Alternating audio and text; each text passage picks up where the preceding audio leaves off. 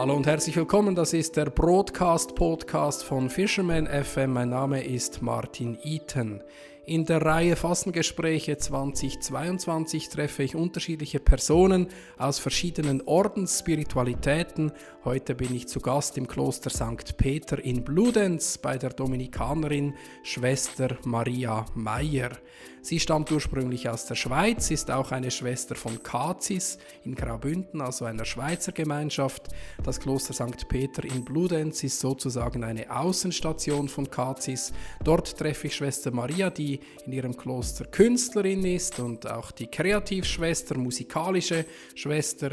Und äh, mit ihr rede ich über ihre ganz persönliche Berufung auch ein bisschen über die Fastenzeit und über dominikanische Spiritualität. Ich wünsche viel Inspiration und eine gute Unterhaltung.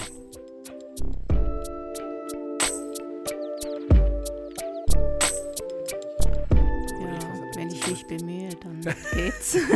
Schwester Maria, ähm, ich freue mich sehr, hier zu sein im Kloster St. Peter in Bludenz. Du hast mir gerade eine kleine Führung gegeben. Es ist wunderschön hier, ein Sonnenplatz, ein uraltes Kloster, ich glaube 800 Jahre alt. Ja, genau.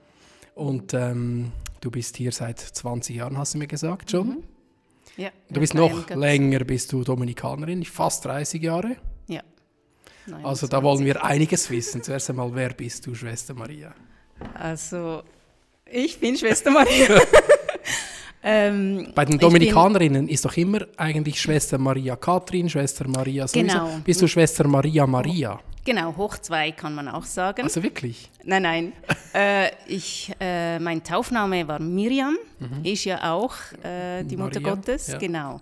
Und eine Schwester Miriam hatten wir schon im Kloster in Katzis, wo ich eingetreten bin.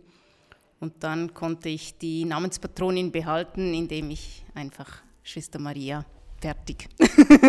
genau. Also du bist die einzige Schwester, die jetzt nicht einen Doppelnamen ja, hat, sondern genau. einfach Schwester Maria. Ja, genau. Das Original sozusagen. genau, ja, das waren wir. Ja, Aber ich habe dich unterbrochen. Wer bist du? Ähm, ich bin die vierte Tochter von einem Schweizer und einer Inderin. Ähm, wir waren fünf, genau. Ein Bub und dann alles Mädchen. Und wir sind normal in der Schweiz aufgewachsen, geboren auch.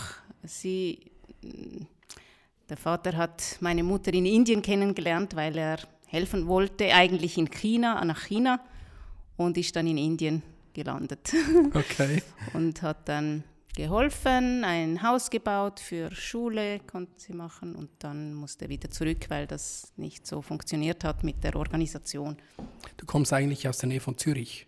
Oder aus ja, dem Kanton Rüti, Zürich? Kanton Zürich. Ja. Rüti bei Rapperswil, ah, Jona. Okay. Genau. Und du hast, bevor du ins Kloster, bevor du ins Kloster gegangen bist, ähm, äh, glaube ich, Kleinkindererzieherin gelernt. Genau, ja. Habe ich äh, ein Jahr Praktikum, drei Jahre Lehre bei Zürich, Kilchberg gearbeitet. Und es hat mir so gut gefallen. Es war mein Beruf mit Kindern und ja, äh, konnte. Da müsste man eigentlich sagen, heiraten und Kinder kriegen, wenn man so gerne mit genau. Kindern arbeitet. genau, aber es kam dann alles anders, weil äh, ich hatte so eine ganz tiefe Sehnsucht nach mehr Hingabe, nach mehr Liebe, nach mehr, ja, es war für mich wie, es hat mir gut gefallen, aber wie zu wenig. Äh, ich habe gedacht, ja, ist das jetzt schon alles? Äh, die Kinder, die irgendwie einfach da zusammenkommen, weil sie äh, keine Geschwister haben oder so. Und dann habe ich mir so überlegt, ja gut, in ein Waisenhaus vielleicht, wo sie noch mehr wo es noch, noch schlimmere oder, Zustände genau, gibt. Genau, Und dann äh, habe ich das eigentlich schon so im Blick gehabt, äh, dass ich nachher zwei Jahre bleibe als Gruppenleiterin in der Kinderkrippe, um Berufserfahrung zu haben. Und dann wollte ich nach Lissabon in ein äh, Waisenhaus, um einfach die Erfahrung zu machen.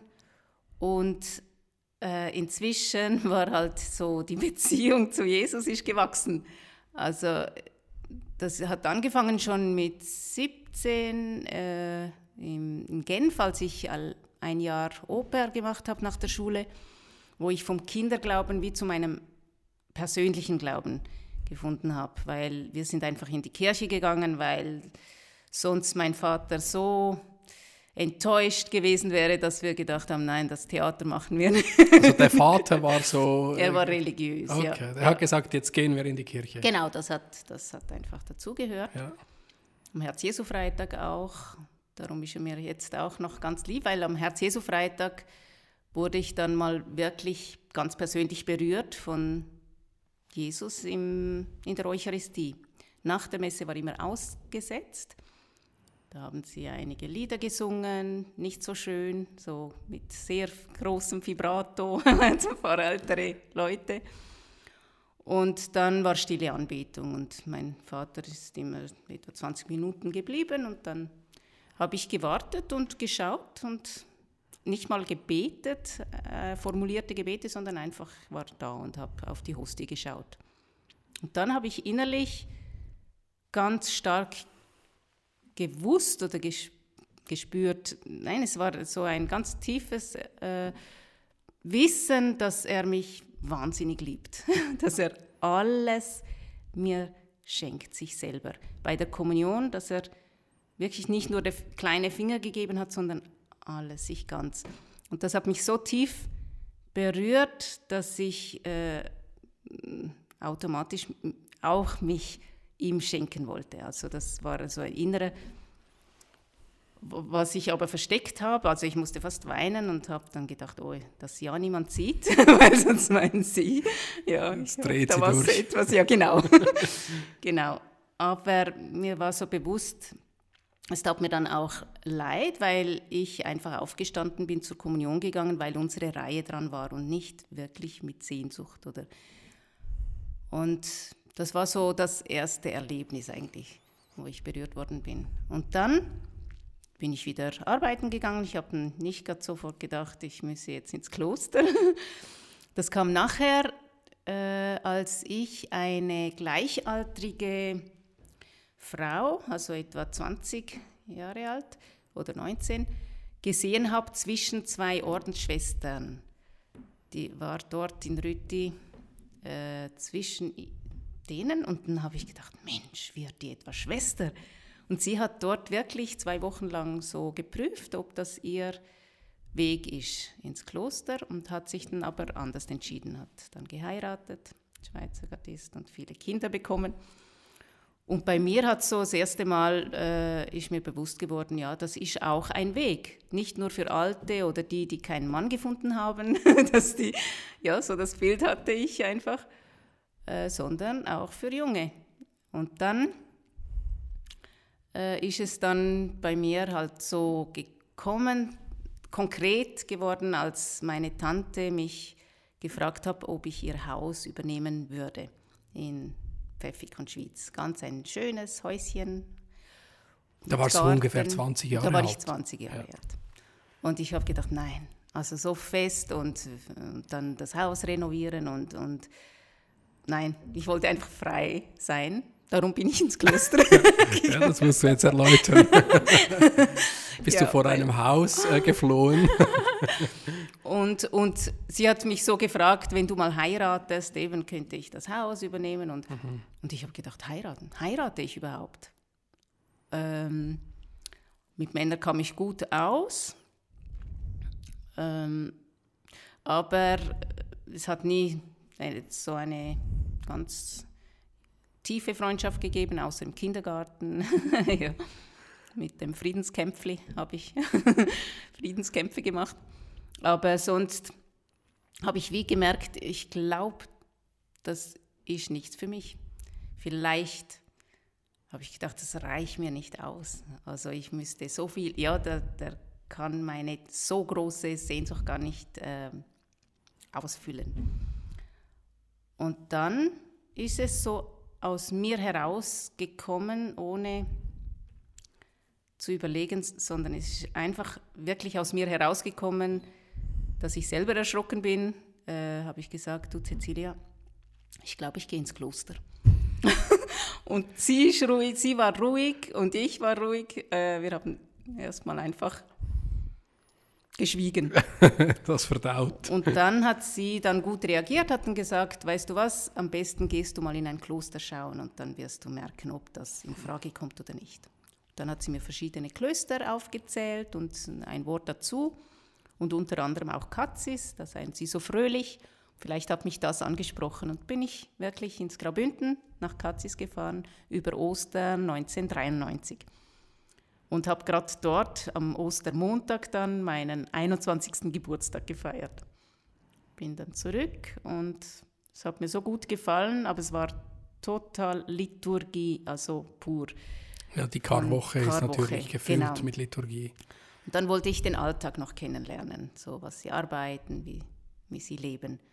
Bin einen Monat später noch mal ein paar Tage, etwa eine Woche, mitgelebt und dann hat mich die Novizenleiterin schon gefragt, ob ich im Sinn hätte einzutreten. Und ich habe gesagt, ja, ja, wegen dem bin ich ja gekommen zum Schauen, aber es eilte mir nicht, also, weil ich hatte ja noch äh, Pläne für mindestens vier Jahre, also zwei Jahre. aber du wolltest nach Lissabon und so Und nach Lissabon, mhm. genau. Und dann habe ich mir so überlegt, ja, die Berufungsgnade, wenn ich jetzt einfach warte, wenn es mir so klar ist, ja, ich könnte es mir vorstellen, da mit diesen Schwestern einfach mich, mein Leben Gott zurückschenken. So. Ähm, und dann habe ich mir überlegt und wie gedacht, ich weiß nicht, ob ich jetzt einfach noch äh, zögern soll, weil in vier Jahren habe ich dann auch noch die, diese Berufungsgnade. Und dann, das ging wieder Blitz, weil ich bin immer etwas schnell in allem. Und dann habe ich gesagt, gut, ich komme. also an diesem Ostermontag hast du schon zugesagt? Also für also nachher, also ich habe noch okay. die Ausbildung ja, ja. fertig gemacht okay. bis im August. Ja. Und dann äh, hat die Novizenleiterin mir vorgeschlagen, ob ich am Namenstag eintreten wolle. Und ich habe gesagt, ja, wann habe ich dann Namenstag? Sie hat mir dann gesagt, ja, wahrscheinlich Maria Namen, 12. September. Da habe ich gesagt, ah, ja, genau, ja, ja. Die Gott, der hat mir immer geschrieben. Und dann äh, wurde es mir plötzlich bang, weil es nur ein Monat, also nicht mal ein Monat nach der Abschluss. Und sie hat mich ganz nett gefragt, ja, haben Sie noch etwas vor oder so? Und danach habe ich gesagt, nein, nicht wirklich. Und dann habe ich äh, zugesagt auf den Namenstag. Am 12. September 1993 bin ich dann wirklich eingetreten. Und du warst 21 Jahre alt? Ja. Mhm und hast einfach so mal geschaut, wie das geht. Noviziat. Genau, weil es ist ja eine Prüfungszeit. Also am Anfang lebt man mit, mit den Zivilkleidern, ein bis zwei Jahre. Bei mir war es ein Jahr. Postulat. Ähm, und dann die Einkleidung, wo man das Ordenskleid und den Namen schon bekommt, aber noch ganz frei ist, beiderseits. Also ich und die Schwestern. Und dann nach dem Noviziat war ein strenges kirchliches Noviziat, wo man auch nicht mehr so Kontakt hat, zum wirklich abklären, ob das meine Berufung ist, hier in, bei den Dominikanerinnen in Katzis und habe auch den Orden kennengelernt, den Dominikus kennengelernt, den kannte ich vorher noch nicht. Eben, da wollte ich nachfragen. Also das einzige ich Kloster, das du quasi getestet hast, ja. das war Kazis und dort bist du dann auch gleich eingetreten, ja. ohne zu schauen, was gibt es für Spiritualitäten, ja. für Unterschiede, was machen die Gemeinschaften so. Also ich würde es schon raten, es ist gut, wenn man Aber schaut, du hast es nicht gemacht. Aber ich habe es nicht gemacht. also bei dir hat es einfach gepasst dann. Ja, irgendwie schon. Ja, weil und dann hast du gemerkt, so... Äh, ja, das war. Was war der Dominikus? Der war für mich äh, einfach äh, der Spanier, der Feurige, der äh, selber einfach die, die, Bibel, das Wort Gottes so in sich aufgenommen hat und das, was überfließt, das soll zu den Menschen, soll nicht nur einfach äh, bleiben, sondern das soll zu den Menschen. Und das ist mein, meine tiefste Berufung. Äh, ich bin schon früher als Kind immer zurückgezogen auf einen Baum ganz allein und dann bin ich mit einem Rudel von Kindern umhergezogen und habe Bande gespielt und ja genau, so das immer wieder zurückziehen und dann wieder zu den Menschen und das zieht mich heute noch äh, so. Also ja. das Spannungsverhältnis zwischen äh, Kontemplation, ja, genau. Rückzug, Einsamkeit vielleicht, ja, genau. Stille, aber dann eben und nicht dort verbleiben, sondern wieder rausgehen wieder. und gerade aus dieser Stille und dieser Kontemplation Kraft zu schöpfen, um dann eben ähm, in der Aktio sozusagen richtig sich hingeben zu können. Genau, in der Begegnung mit den Menschen konkret, genau. Also es ist keine Spiritualität des Rückzugs, so wie jetzt Kartäuser oder so, mhm. die sich mhm. ganz abschotten und dann mhm. äh, ganz weg sind, sondern eben es ist eigentlich ein Zusammenspiel. Ich brauche beides ja. und in Katzis ist es eben auch möglich. Es hat dort ganz kontemplative Schwestern, die wirklich im Kloster leben im Gebet und aktive Schwestern, die, die in der Schule arbeiten, draußen Kurse anbieten. Und ich brauche beides. Aber du warst dann auf diesem Weg so eben, du hast gesagt, Postulat, Noviziat mhm. und so weiter. Und dann hast du immer mehr gespürt, das stimmt einfach. Ja. Oder gab es dann auch Zeiten, wo du gedacht hast, ja, eigentlich bin ich jetzt schon ein bisschen sehr schnell auf diesen Weg gegangen? Ja, also am Anfang hatte ich sehr Mühe mit der Stille. Okay. Also war, weil wir hatten halt immer Musik. Ich bin mit dem Rollbrett gefahren, also Skateboard, und habe den Radio mitgenommen und ins Kloster. zusammen. Nein, ich habe es nicht mit ins Kloster genommen. Äh, habe dann aber im Kloster eins geschenkt bekommen von meiner Schwester, genau. Ja. Und wie haben eigentlich deine Geschwister und dein Umfeld so reagiert auf äh, diese Unterschiedlich. Also Aktion? Also mein Vater, der hat so nebenbei, habe ich es ihm gesagt, während dem Essen. Ich gehe übrigens ins Kloster. Genau, so ungefähr. Papi, ich gehe. Genau, ich gehe ins Kloster. Da hat er gar nichts drauf reagiert, einfach. Und dann später hat er dann gefragt, äh, ist es ernst da? Nachgefragt und da habe ich gesagt, ja, ja, es ist ernst. Und dann ist er seiner Schwester telefonieren gegangen. Der Tante mit dem Tante, Haus. Genau, genau, die wusste jemand es nämlich sonst. als erste, genau. Oh, ja. Brauchst jemand anderes für dein Haus. Ja, und der Bruder hat mich auch zu sich eingeladen und hat gekocht und dann ging es los. Also warum und ob ich enttäuscht sei oder... und dann hat er gemerkt, dass es nicht aus einer Enttäuschung, nicht ein Davonrennen vor irgendwas, sondern wie, wenn man sich verliebt und dann Konsequenzen zieht und mit ja, genau. Jetzt könnte man ja sagen, ja gut, meine, äh, eine Gottesbegegnung haben und, und eben diese Erkenntnis, dass Gott einem liebt und dass man mhm. diese Sehnsucht gerne stillen möchte, indem man äh, Gott nachfolgt und eine Beziehung mit ihm lebt, das kann man ja auch außerhalb des mhm. Klosters. Genau. Also warum ähm, hat, war das dann für dich so klar, ins Kloster ja. zu gehen? Eben weil ich mir überlegt habe, so auch mit heiraten, das habe ich mir wirklich, ich war ja noch jung, ich hätte noch Zeit gehabt, um jemand kennenzulernen und zu heiraten, aber wenn ich so ganz konkret überlegt habe, was für mich wie äh, klar, dass das nicht mein Weg ist, ja. Äh, ja, ich weiß nicht, weil mit Männern kam ich eigentlich noch fast besser aus als mit Da muss man nicht unbedingt ins Frauenkloster, wenn man mit Männern besser auskommt als mit Frauen. Genau, aber weil es so äh, ja. direkt und, und einfach ja. so nicht so kompliziert manchmal. Ja.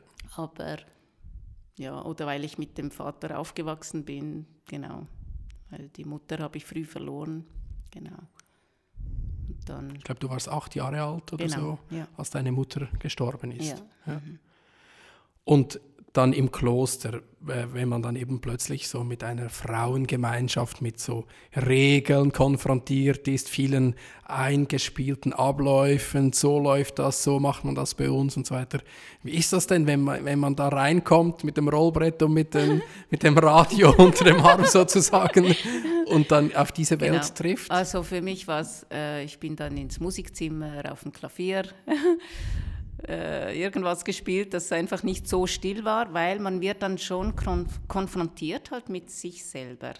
Äh, weil ich war eher, ja, kann man so vorstellen, wie ein Schmetterling, der von Blume zu Blume und nicht so, also auch beim Gespräch, wir hatten äh, wöchentlich ein Gespräch mit der Novizenleiterin und da musste ich nicht wirklich was besprechen, also als sie gefragt hat, ja, wie geht's? Habe ich gesagt, gut, und wie geht's denn Ihnen? ja, ähm, und nachher habe ich gemerkt, dass da einiges, also sich selber kennenlernen, ist nicht immer lustig. Ja, wenn man merkt, was, was in einem ist, was, hm, ja.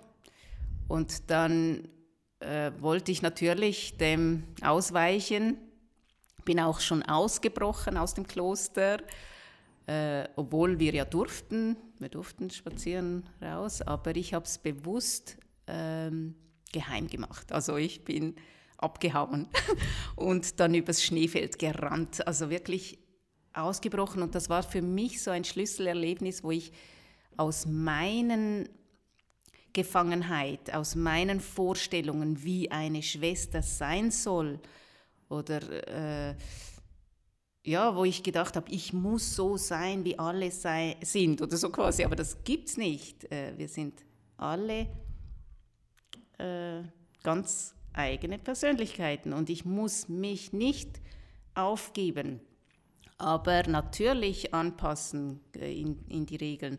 Aber die innere Freiheit, das, das ist dort geschehen, so dass, dass es nicht daran äh, hängt, wie wir an, alle gleich angezogen, alle im gleichen Schritt. das ist bei uns nicht so wie jetzt bei den Benediktinern. Aber ähm, ja, dass es darauf ankommt, dass ich innerlich, dass mich das, die äußeren Strukturen nicht versklaven oder so einengen, äh, sondern die innere Freiheit schenkt eigentlich, mhm. dass also mir das auch Struktur gibt oder ja. Ruhe gibt, dass ich ja Hast du das dann auch so erlebt? Also, dass eben diese äußeren Dinge, dass jetzt zum Beispiel alle Schwestern die gleiche Ordenstracht tragen, mhm. das gleiche Ordensgewand, mhm. ähm, das soll ja eben auch eine Hilfe sein auf einer menschlichen Ebene sozusagen, sich nicht irgendwie ähm, ja, genau. die Frage stellen zu müssen, was ziehe ich jetzt heute an ja, und, und genau. zu vergleichen oder so, sondern es soll eigentlich frei machen eben für anderes. Genau, ich habe viel mehr Zeit. Also ich muss wirklich nicht, äh, wenn ich selber noch einkaufen müsste, mir die Kleider besorgen und was, sondern ich weiß, was anziehen und zum guten Glück gefällt mir unser Ordenskleid. ja, weil es ist hell, es passt immer also ich muss jetzt nicht für äh, einen Anlass ein anderes haben. Also es ist nicht einmal fast äh, zu wenig und einmal fast too genau, much, sondern es genau, ist, passt immer. Genau, ja. Okay. Du hast ja gesagt, du wolltest eben frei sein vor so das Leben mit einem eigenen Haus und so diese Vorstellung, das hatte ich ein bisschen so, oh, ich will mhm. frei sein und dann bist du ins Kloster und das ist ja für viele Menschen ein Widerspruch, mhm. wenn man sagt, ja, wo ist man dann weniger frei als im Kloster? Da ist man ja dauernd genau. äh, unter Beobachtung angebunden. Dann gibt es dieses Gelübde des Gehorsams, wo ja. man dann eben auch eine Oberin fragen muss, darf ich jetzt? Ich habe dich gefragt für dieses Interview, hast du gesagt, ja, ich frage noch meine Oberin. also du fragst dann, darf ich dieses Interview geben? Ja klar, darfst du das. Aber das ist dann doch ein Abhängigkeitsverhältnis. Wie geht man damit um oder was ist deine Einstellung zu dieser Sache? Ja. also der Gehorsam, denke ich schon, das ist das, was am meisten, äh, wo ich weiß nicht, wie formulieren, aber ähm, seine Herausforderung. Schwierigsten ist, denke mhm. ich, ja. Wenn man nicht einfach machen kann, was gerade vor allem, wenn, weil ich eben sehr spontan bin, weil, weil bei mir vieles einfach so gerade fließt. Mhm. Äh, wo, wo es auch eben, es ist, hm, wo es auch wie eine Bremse äh, empfunden werden kann, oder? Äh, es geht viel länger, wenn man das zuerst abklären muss, aber es hilft auch, dass es nicht einfach aus meiner Allüre irgendwie kommt, sondern getragen ist als Auftrag auch äh, von der Gemeinschaft, getragen von der ganzen Gemeinschaft. Und das ist für mich sehr wichtig, ja, dass dass ich etwa alles, was ich tue, eigentlich nicht einfach, weil ich halt Lust habe, sondern dass es immer ein größeres Zusammenhang gibt. Ja. Mhm. Und sonst hat man immer noch die Möglichkeit, sich als Oberin wählen zu lassen. Dann kann man dann auch wieder entscheiden, weil die Oberin kann auch nicht alles machen. Genau. Ist klar. Aber ähm, du hast es schon ein bisschen angedeutet. Du bist eine Kreativschwester, auch Künstlerin. Du machst ganz viele Dinge. Töpferei hast mhm. du, du schreibst Ikonen. Du hast mir vorher im Klostergarten hier äh, Dinge gezeigt und da ist etwas von dir und dort ist eine Statue. Also unglaubliche Sachen. Ähm, das ist also auch möglich. Also du kannst hier auch deine Kreativität, die du hast, voll einbringen, auch musikalisch. Ja. Du spielst Harfe ähm, und hast auch, äh, du, du komponierst, du hast Lieder geschrieben und so weiter. Ja, das wurde also schon am Anfang ziemlich äh, gefördert oder entdeckt oder ähm, dass wir so aufgewachsen sind. Äh, wir haben Ölbilder gemalt als Kind schon, alle Mädchen. hat der Vater, der Vater hat Ölbilder gemalt und wir haben auch Ausstellungen gemacht. Aber viele, die meisten waren bei uns im Keller aufgestapelt, weil es so viele waren. genau. Und ähm, nachher habe ich ja Kleinkinderzieherin gelernt und im Kloster haben sie dann gemerkt, dass ich musikalisch, mein Vater hat nachher später Blockflöten, äh, Blockflötenbauer war er, Intonateur, weil er mit Malen halt nicht regelmäßig verdient hat. Und das hat er dann bis zur Pensionierung gemacht, Blockflöten. Und da sind wir äh, ja, musikalisch eingeschlafen. und, genau. Aber äh, gelernt habe ich eigentlich nur ein Jahr Blockflöte in der Schule und dann hat es mir nicht gefallen. Und Gitarre habe ich selber gelernt, dann in der Ausbildung. Ähm, und dann haben sie im Kloster dann gemerkt, dass ich so musikalisch bin und haben gefragt, ob ich Harfe lernen möchte. Dann habe ich gesagt, ja, natürlich, gern. Und dann bin ich dann auch in die Harfenstunde gegangen und ähm, auch ähm, Töpfer, Töpferkurs in der Mikroclubschule habe ich dann besucht zum Lernen, so Glasuren zu machen. Und meine Novizenleiterin war eben die Schwester Caritas, die Kunst. Äh, gemacht, gemacht hat. Bekannte. Schwester auch in der genau. Klosterkirche in Kazis. Ja. ja. Mhm. Ah, okay. Und also das kann man schon sagen, so in, in einem Kloster wie in Kazis, da wird auch individuell geschaut, wer Fördert, hat was für ja. Fähigkeiten, wo können wir jemanden fördern. Genau, auch. und da haben wir auch den Ausbildungen dazu gemacht. Wow. Kunstschule habe ich von hier aus noch besucht, von Bludenz bin ich nach Zürich gefahren jede Woche. Genau, so um einfach, das wollte ich für mich, weil ich keine Kunstschule gemacht habe und habe aber schon ein paar Jahre lang jetzt so äh, Ikonenkurse gegeben, angeboten und dann habe ich gedacht, ja, wäre gut, wenn ich so ein bisschen noch. Aber der Schulleiter hat dann auch gesagt, entweder macht man Kunst oder man macht es nicht. ja. Das kann man nicht einfach so auf dem Reißbrett lernen. Jetzt liegt die Frage natürlich in der Luft. Wir haben es schon gehört von deiner Geschichte. Du bist mit 21 Jahren in Kazis, das ist im Kanton Graubünden in der Schweiz eingetreten, mhm. bist aber jetzt seit über 20 Jahren oder 20 Jahren in Bludenz, in ja. Vorarlberg. Wie ja. kommt denn das? Also im Juni werden es gerade 20 Jahre sein, werden wir das Jubiläum feiern. Und wir sind zu viert gesandt worden, weil hier äh, das alte Dominikanerinnenkloster waren nur noch wenige Schwestern und sie hatten äh, keine Priorin zum Wählen und dann hat Katzis geholfen, hat damals schon der Bischof gefragt, ob wir helfen könnten, sind zwei Schwestern nach Bludenz gekommen und bis 2002 waren es nur noch zwei Schwestern von hier, von Bludenz, von Österreich. Und dann musste es aufgehoben werden, weil es muss, müssen mindestens vier sein. Oder fünf jetzt, glaube ich.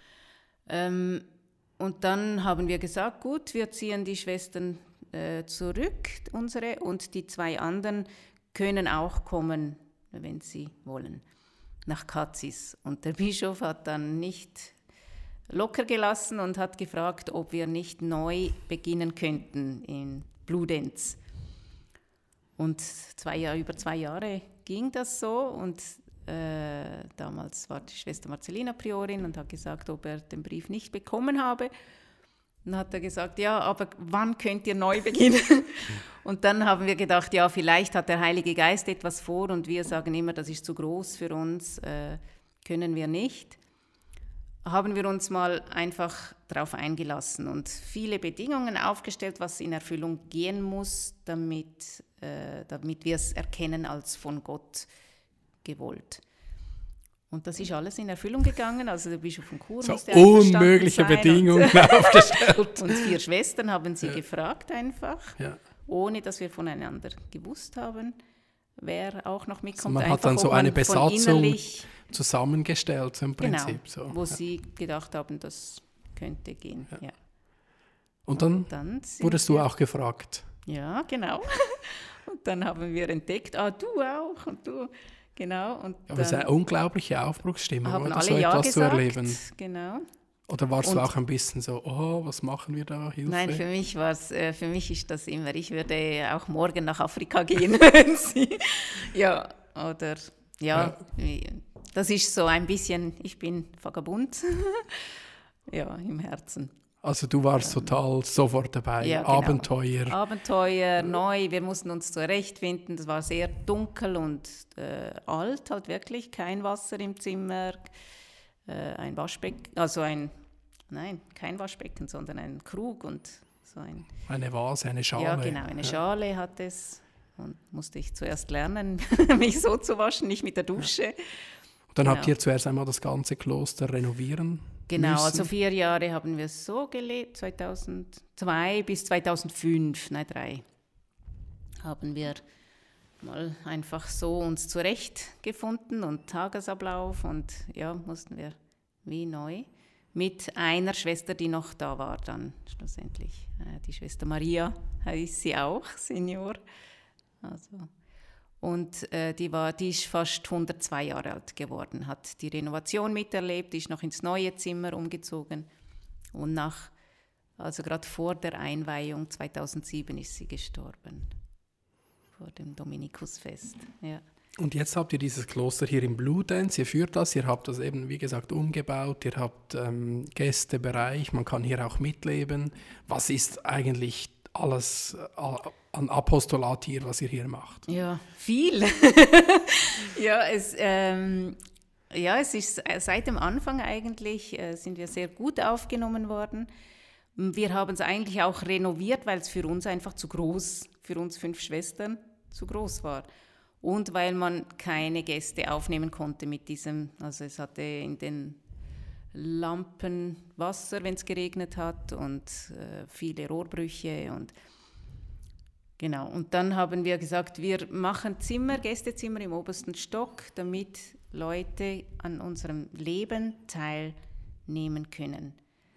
Äh, nicht jetzt einfach ein Hotel oder so, sondern wirklich, dass es Kloster bleibt. Wir haben auch noch die Regeln, dass wir in den Gängen und im Treppenhaus nichts reden damit die Stille im Kloster bleibt, auch für die Gäste, die vielmal auch junge Leute einfach Stille suchen, wieder sich finden wollen, wieder ja, äh, neu auftanken. Und das Spezielle hier an Bludenz ist, dass wir ein großes Refektorium haben. Es waren mal zur Blütezeit 44 Schwestern. Und äh, dass wir die Räume teilen, auch die Bräuche, äh, Sie können mit uns Mittagessen morgen, essen im Schweigen, Mittagessen mit einer Tischlesung und dann reden wir. Ähm, genau, so können Sie einfach an unserem Leben teilnehmen. Wenn Sie wollen, können Sie auch im Garten helfen, ein bisschen mit den Pflanzen, äh, mit den Kräutern oder so arbeiten, helfen oder auch einfach so sein. Genau. Und der Garten ist groß. Äh, ich habe gesehen, es gibt Hühner und du bist die genau. Hühnerschwester. ja, genau. 13 Hühner habe ich. genau, sind ganz brav. Eier legen auch. Und der Garten ist so groß, dass du mit dem Rollbrett jetzt im Kloster von einem Ort zum anderen fährst. Ja, genau. Das nutze ich gerade. Genau, bis zu den Hühnerstall hinten. Ja. Äh, ja bleibe ich so fit und mache mir Freude. Jetzt seid ihr eben eine Dominikanerinnengemeinschaft. Du hast dir äh, vorher schon gesagt, ähm, du hast das eigentlich dann entdeckt, als du schon im Kloster warst. Was bedeutet diese Spiritualität und was ist das denn genau, was dich so fasziniert am Dominikanischen? Ja, also der Dominikus äh, fasziniert mich so der, der Lehre der Wahrheit, das, das Echtsein, das äh, einfach zur Wahrheit zu mir selber gegenüber und, und ganz ehrlich zu den anderen und gegenüber Gott. Ähm, und sein, also Contemplari et Contemplata alis tradere, das ist schon das zuerst selber, die Beziehung pflegen zu Gott, also im Betrachten der Bibel, was wir haben von Gott, Gottes Wort. Und das erfüllt mich wirklich, weil es immer wieder neu zu mir spricht. Also es ist nie alt, es ist äh, immer auf äh, jetzt aktuell. Und das, was mir, von was ich voll bin, was, was überfließt, das soll zu den Menschen gehen. Und das, äh, ja, das gefällt mir. Und das habe ich auch schon erlebt, ganz viel mal, ja, dass ich wirklich einfach unterwegs da in der Stadt, als ich zum Optiker musste, äh, einer Frau begegnet bin. Dann habe ich einige Worte mit ihr gesprochen. Und dann, als ich die Brille hatte, bekommen hatte, bin ich wieder ihr begegnet auf dem Rückweg. Und da gab es so ein schönes Glaubensgespräch, dass sie mir gerade gesagt hat, sie sei äh, vor zig Jahren, also vor 30 Jahren oder 15 Jahren, äh, Moment, 20 Jahren, wahrscheinlich, äh, sie ist jetzt 40, äh, aus der Kirche ausgetreten und ob es Möglichkeit gäbe, zum wieder zurückzukommen. Da habe ich gesagt, ja, natürlich, da können wir schon. Ja, und so, solche Begegnungen, das, das erfüllt mich ja total. Ja. Und dann und wie schaut das denn ganz konkret aus jetzt bei euch im Alltag? Also du hast gesagt, eben die Kontemplatio hat einen wichtigen Stellenwert. Ja. Ähm, ihr habt Stundengebet, mhm. ihr habt äh, Zeiten ganz konkret, mhm. wo ihr euch in die Betrachtung gibt. Mhm. Wie schaut denn das aus im Rhythmus ja, des im Tages? Rhythmus, also bei mir ist die, die Betrachtungszeit eine Stunde pro Tag. Äh, für die persönliche Betrachtung ist sehr wichtig und das ist ein bisschen Gefahr, weil wir müssen selber schauen, wann. Es macht jede an einem anderen Zeitpunkt. Ich muss es am Morgen machen können, möglichst. Ja, am besten wäre noch vor der Laudes aufstehen, aber das Die Laudes ist um um sechs. Äh, Moment, halb sieben, halb sieben. Genau. Ähm, aber ich stehe um sechs, halb, viertel nach fünf meistens auf. Genau.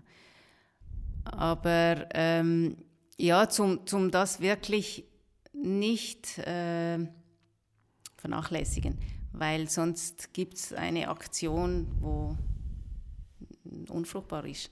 Ja, dass nur noch, wenn ich denke, ah, das braucht das, das muss ich unbedingt und so, äh, ja, ist man dann ausgebrannt. Und gibt es dann irgendwelche Hilfsmittel für diese äh, stündige Betrachtung? Oder ja, da gibt es ganz viele, wo, wo, ich zuerst zum Beispiel den Text, ob man es mit einer Gemeinschaft macht oder alleine, äh, dass ich den Text lese. Zuerst um den Heiligen Geist bitte, äh, dass er mir Erkenntnis schenkt, dass das mich trifft, was, äh, was Gott will, jetzt vorhat und dann den Text lese. Ich mache halt die, die Lesungen vom Tag, wo wir eh in der Heiligen Messe, in der täglichen, hören. Und dann gibt es äh, im Schott zum Beispiel auch die äh, so zum Nachschlagen Parallelen stellen und wo dann für mich wie ein Zusammenhang gibt, so zum Alten Testament auch und dann viel dichter wird, ja, äh, wo ich dann berührt werde. Oder dass ich mir ganz bildlich vorstelle, mich in die Situation hineingebe, wo äh, vom Evangelium erzählt wird. Äh, und dann auch in Stille einfach so kommen lasse, was, was von, von innen her kommt. Und dann nochmal ein äh, so wie Vorsatz oder was ich mitnehmen möchte, so ein Wort oder ein Satz in den Alltag, dass es eben nicht nur dabei bleibt, sondern weitergeht, ja, mit in den Alltag. Der Dominikanerorden wird ja Predigerorden genannt. Also Dominikus ging raus und hat dann auch wirklich den gepredigt. Menschen saftig gepredigt. ja. Wo ist dein Ort der Predigt? Äh, ja, ich verkünde, glaube ich, schon auch durch die, durch die Musik. Äh, Vorträge liegt mir nicht wirklich so. Äh, aber jetzt bei den Erstkommunionkindern natürlich, da erzähle ich von angefangen von Paradies, Adam und Eva bis, bis zur Hostie, bis zum Leib Christi, der äh, Jesus uns schenkt. Ähm, das ist meine Hauptaufgabe, glaube ich, die Erstkommunionkinder, circa 500 pro Jahr. Die, die hierher kommen. kommen zu dir?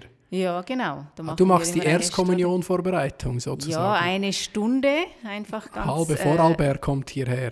Ja, sogar bis in die Schweiz. Ah, sicher? ja, und okay. ja, schon von überall, ja, bis ins Unterland. Und, also da kommen 500 Kinder, Gruppen, so acht bis zehn Jahre alt ja. und du machst dort Impulse. Und ich mache die Vorbereitung und dann... Äh, ja, zuerst wirklich, dass sie merken, der Unterschied zwischen einem Keks, Oblate und, mhm. und der Hostie.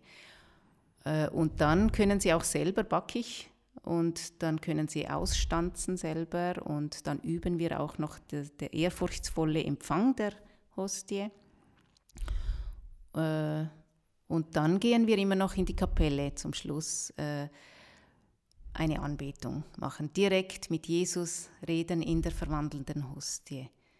Und das ist immer sehr beeindruckend, auch für die Eltern, die mitkommen. Ich sage immer, die Eltern sind auch ganz herzlich eingeladen, weil die nehmen vielmal auch etwas mit, genau.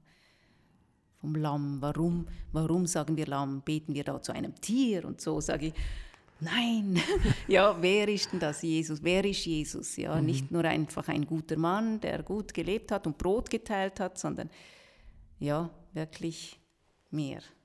Ja, Gott, Gottes Sohn. Ja, mhm. ja wunderbar. Ähm, die dominikanische Spiritualität ähm, ist ja auch eine, wie soll ich sagen, die lässt viel Möglichkeit offen. Also man kann eben verschiedene Dinge machen. Jetzt bist du seit 20 Jahren hier in Bludenz. Hast du noch so eine Vision als Ordensschwester? Oder was ist die große Vision für dein Ordensleben? Oder bist du so glücklich und zufrieden mit deinen Kindern hier? also schon möglichst viele Menschen einfach ansprechen können. Ja, ähm, also Missionarin oder, zu sein. Ja, ja. ja. Ja, Dominikus hab, ist Missionar. Ja, ja, das bin ich auch im Herzen. Also ja, ich. Diese frohe Botschaft weitergeben. Ja, ja, ja, genau. Und einfach selber, äh, also zuerst mal das Wahrgenommensein, das ist mir sehr wichtig, dass sie spüren, die Menschen, sie dürfen so sein, mal zuerst, wie sie sind. Äh, und egal, wie sie, ja, alle also nicht nur einfach die Frommen oder die, ja, oder die so aussehen, mhm. sondern alle äh, wollen glücklich sein und alle, äh, allen mag ich es gönnen, dass sie diese Beziehung zu Gott äh, erleben dürfen. Und, und er lädt auch alle ein, ja, zu kommen und, und an dieser Freude teilzunehmen. Das ist ja sein, sein Wunsch auch, uns glücklich zu machen.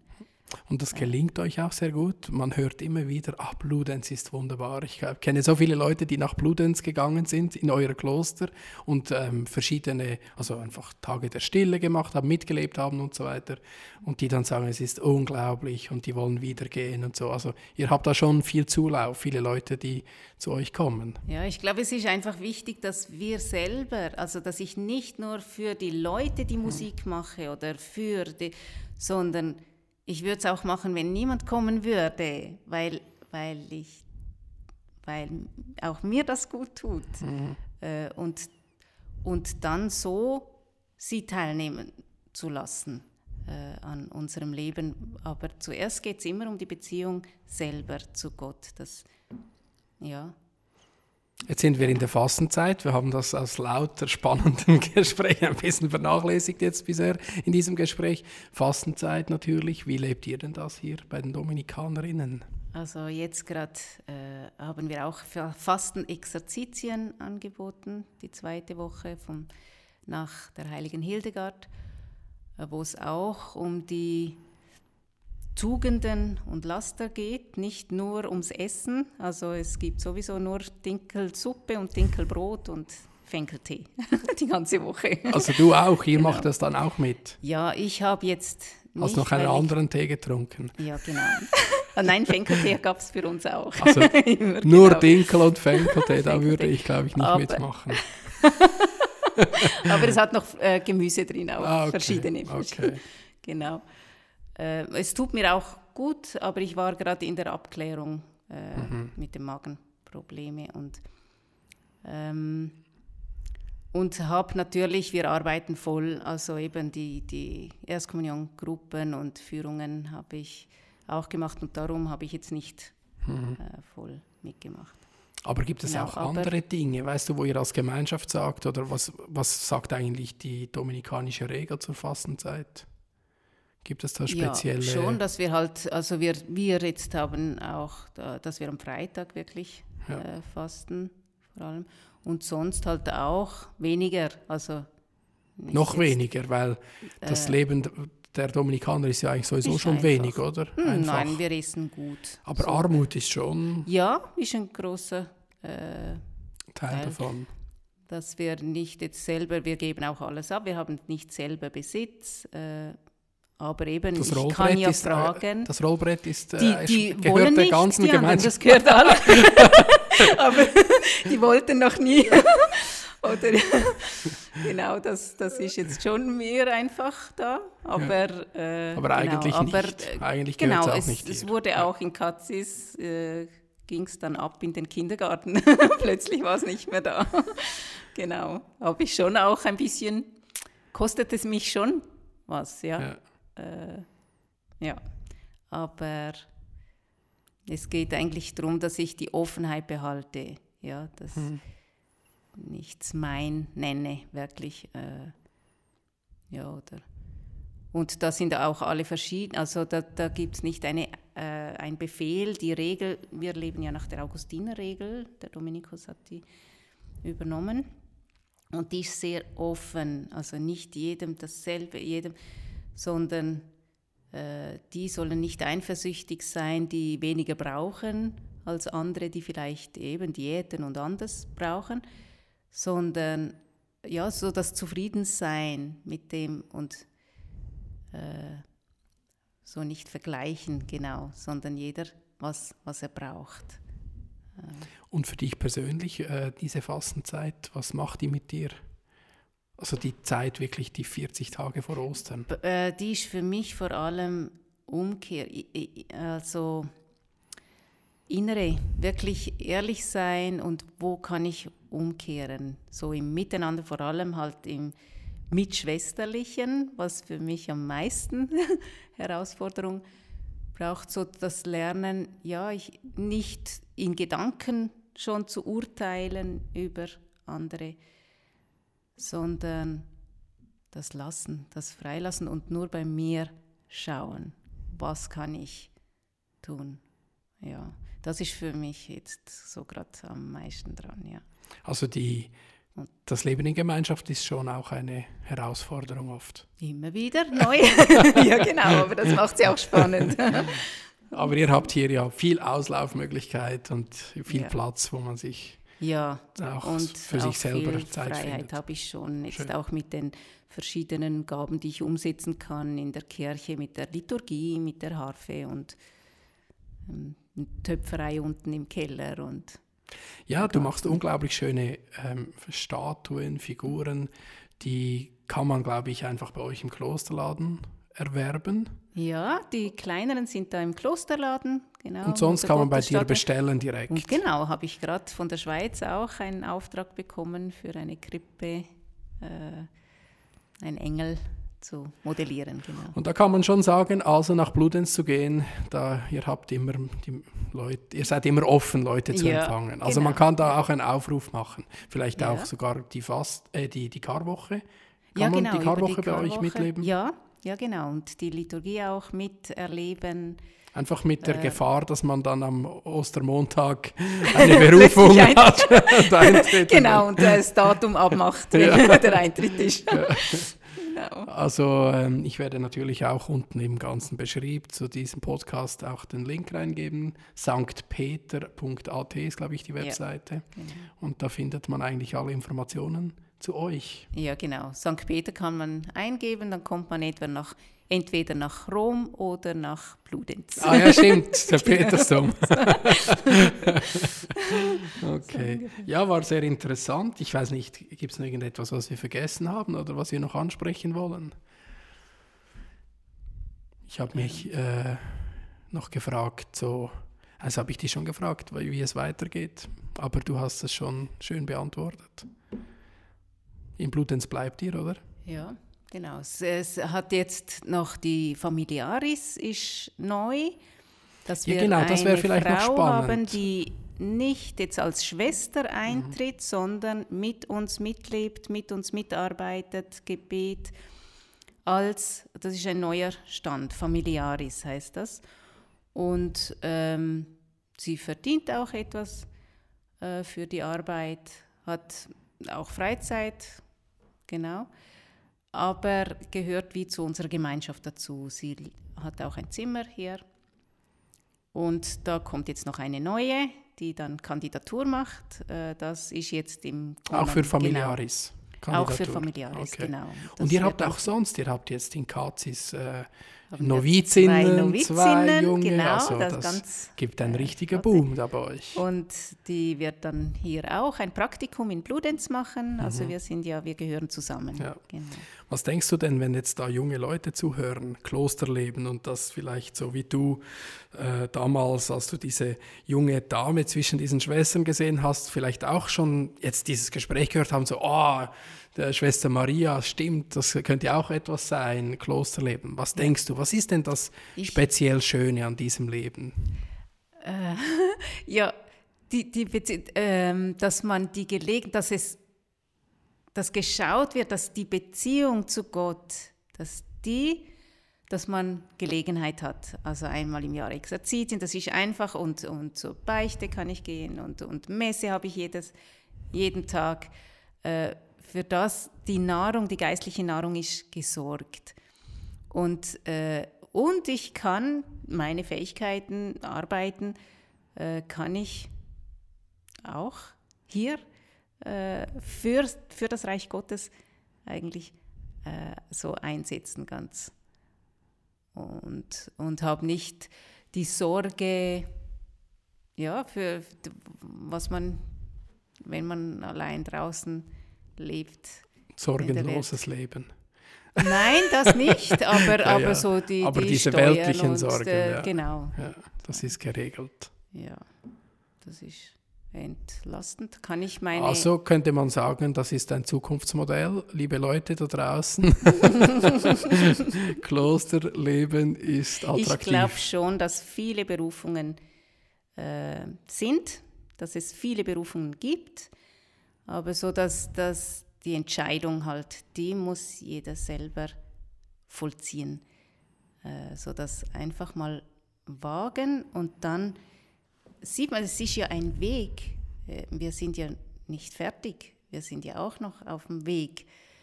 Äh, es ist eine Möglichkeit. Und dass man ja einfach mal geht und im Gehen merkt man, wo es weitergeht. Genau. Super, wir gehen jetzt auch noch den Weg der Fastenzeit. Es sind noch zwei Wochen dieser Fastenzeit übrig, ein bisschen mehr sogar. Ähm, vielen Dank für dieses Gespräch und für diese Inspiration. Schwester Maria, Danke. die Hoch-2-Schwester. alles Gute, Gottes Segen und ähm, alles Gute in Bludenz. Vergelt's Gott. Danke.